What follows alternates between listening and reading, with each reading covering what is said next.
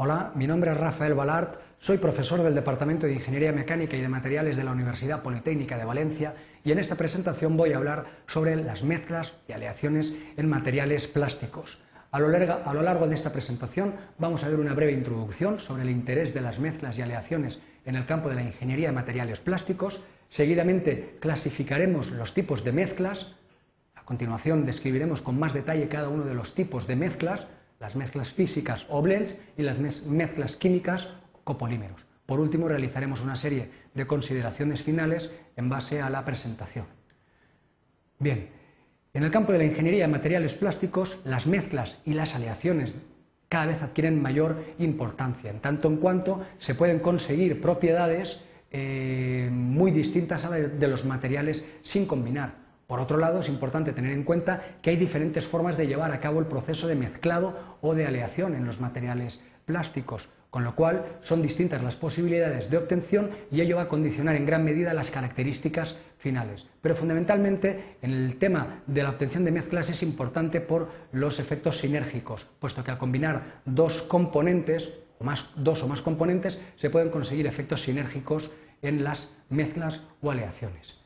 Em, fundamentalmente desde el punto de vista industrial, es interesante ya que las posibilidades de conseguir propiedades mecánicas, químicas, térmicas, eléctricas, pues son prácticamente infinitas. Veamos cómo se clasifican las mezclas en los materiales plásticos. Hay muchas maneras de clasificarlas, pero un, proceso bastante un procedimiento bastante habitual de clasificación es en base al proceso empleado durante el mezclado. El proceso puede llevarse a cabo de dos formas de, forma física, en cuyo caso tendremos las mezclas físicas o blends, o puede llevarse a cabo de forma química, en cuyo caso tenemos las mezclas químicas o copolímeros. Las mezclas químicas se caracterizan por lo siguiente. El mezclado se produce una vez los materiales ya están polimerizados. No hay ningún tipo de unión química entre los componentes de las mezclas. Pueden aparecer problemas de falta de compatibilidad y de miscibilidad. No obstante, como ya partimos de los materiales polimerizados, ofrece mucha versatilidad en la preparación de nuevas formulaciones. Por contra, las mezclas químicas, el proceso se lleva a cabo durante el proceso de polimerización. En el proceso de polimerización se produce una unión química entre los distintos componentes de las mezclas y generalmente van a aportar unas propiedades mecánicas, térmicas, químicas, eléctricas, eh, propiedades globales mucho mejores que las mezclas físicas. No obstante, al trabajarse en el proceso de polimerización, no hay tanta versatilidad de materiales. Simplemente tenemos que recurrir a los grados comerciales existentes. Veamos con un poco más de detalle la naturaleza de las mezclas físicas o blends. En estas, el mezclado se produce una vez los materiales ya se han polimerizado de forma individual. Gráficamente podemos apreciarlo en este esquema partiendo del monómero A y del monómero B totalmente distintos, por un lado se polimeriza el monómero A y se obtienen eh, lo que se denomina el homopolímero de tipo A, es decir, un plástico de tipo A. Por otro lado, se polimeriza mm, individualmente también el monómero B y obtenemos el homopolímero B. Una vez tenemos estos dos plásticos completamente polimerizados de forma individual, lo que llevamos a cabo es un proceso de mezclado físico y obtenemos un blend de A más B. Normalmente se lleva a cabo por, eh, por fusión de ambos componentes y enfriamiento. Se puede llevar a cabo en una máquina convencional, eh, el mezclado se produce en estado líquido y luego se mantiene en el estado sólido, pero eh, como podemos apreciar en el gráfico de la derecha, no hay realmente una unión química entre los dos componentes de la mezcla. Cada, uno mantiene su eh, individualidad. En este sentido, cuanto más semejantes sean los dos materiales que estamos, los dos plásticos que estamos combinando para fabricar el blend, mejores serán las características y prestaciones finales de las mezclas obtenidas. Eh, no obstante, pueden aparecer problemas de falta de miscibilidad entre los componentes y esto en la actualidad pues, se está intentando solucionar mediante la incorporación en pequeñas cantidades de agentes compatibilizantes. Por contra, los procesos de mezclado químico o la obtención de copolímeros se lleva a cabo de forma distinta a la que hemos visto anteriormente. En este caso, el mezclado de los componentes se lleva a cabo durante el proceso de polimerización. Simplemente es que en vez de utilizar un monómero durante el proceso de polimerización, utilizamos varios monómeros que se denominan comonómeros de tal manera que el polímero que se obtiene es una combinación de dos o más monómeros. Por eso se le llama copolímero.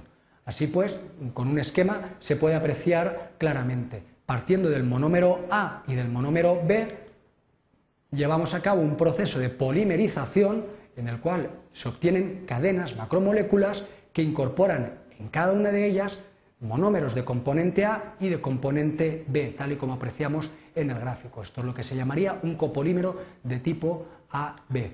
Eh, mm, el proceso es bastante complejo, ya que los procesos de polimerización pues, requieren unas condiciones de trabajo muy, muy complejas, se obtienen materiales de elevada calidad y, como puede apreciarse, sí que hay una unión química entre los dos componentes que forman el copolímero. No obstante, los copolímeros presentan una serie de inconvenientes y es que como no se pueden trabajar en, las máquinas, no se pueden fabricar directamente, eh, en obtener en las máquinas convencionales, pues básicamente tenemos que recurrir a los grados comerciales. Así pues, no podemos fabricar copolímeros mediante procesos de transformación convencionales. Tenemos que recurrir a los grados convencionales. Esto es un inconveniente, pero por contra, las características que nos ofrecen los copolímeros son notablemente mejores a las mezclas físicas que hemos descrito anteriormente. Veamos algunos ejemplos y tipos de copolímeros. Cuando en el proceso de polimerización se utiliza un solo monómero, la estructura polimérica que se obtiene se denomina homopolímero, porque está formada por un solo tipo de monómero. Pero cuando se utilizan varios monómeros en el proceso de polimerización, monómero A y monómero B, se pueden obtener diferentes tipos de monómeros, de, copolímeros. Ese copolímero puede ser de tipo estadístico o aleatorio, también denominado random, en el cual la distribución de los distintos monómeros en la cadena principal polimérica es totalmente aleatoria. Otro tipo de copolímero puede ser alternante. En el alternante, eh, como su término indica, pues básicamente en la cadena principal eh, se alternan monómeros de componente A y monómeros de componente B. También es bastante habitual encontrar los denominados copolímeros en bloque o block copolímeros y simplemente representan cadenas poliméricas en las cuales encontramos bloques de un monómero solapados con bloques de otro monómero, tal como se aprecia en el gráfico. Por último, hay otro tipo de copolímeros que se denominan de injerto o graft, en los cuales encontramos una cadena principal de un tipo de monómero en los cuales aparece injertado eh, distintas cadenas del el comonómero, en este, en este caso el monómero de tipo B. Bien, veamos ahora algunos ejemplos de copolímeros y qué características nos aportan. Por ejemplo, el estireno es, es, la estructura básica para la obtención de un polímero de ingeniería bastante interesante, que es el poliestireno. Eh, no obstante, debido a la presencia del grupo estirénico, es un material que presenta mucha fragilidad, como se puede intuir en la representación tridimensional. Si este material se copolimeriza junto con butadieno, que es un caucho, se obtiene un copolímero de estireno butadieno, que gráficamente apreciamos que ofrece menos rigidez y eh, tenemos un material que nos ofrece unas propiedades elásticas algo superiores al anterior. Otro ejemplo de copolímero es el del polietileno con otros componentes. El polietileno tiene una estructura muy... partiendo del etileno se puede polimerizar y obtener polietileno con una estructura muy lineal, en ocasiones con poca ramificación que da lugar a mucha cristalinidad y a puntos de fusión pues moderados. En ocasiones interesa rebajar el punto de fusión y la cristalinidad para tener un material pues, para fabricar eh, adhesivos, termosellantes, etcétera, que trabajen a temperaturas más bajas. Ello se consigue copolimerizando simultáneamente etileno con acetato de vinilo. Se obtienen los denominados copolímeros de etileno, acetato de vinilo o siglas EVA, que como apreciamos eh, tiene una estructura mucho menos lineal que el polietileno y eso incide en una reducción de la temperatura de fusión y sobre todo de la cristalinidad, resultando un material mucho más blando. Las consideraciones finales que podemos realizar en base a las mezclas o aleaciones de los materiales plásticos son las siguientes.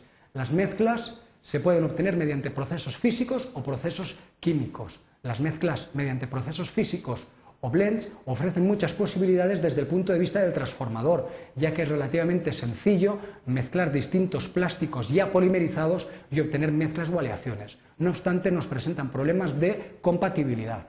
En cuanto a las mezclas químicas o copolímeros, si bien nos ofrecen menos posibilidades desde el punto de vista de la fabricación, ya que tenemos que recurrir a los grados comerciales, globalmente podemos decir que nos aportan unas propiedades eh, generales muy superiores a las mezclas físicas o blends. Muchas gracias por su atención.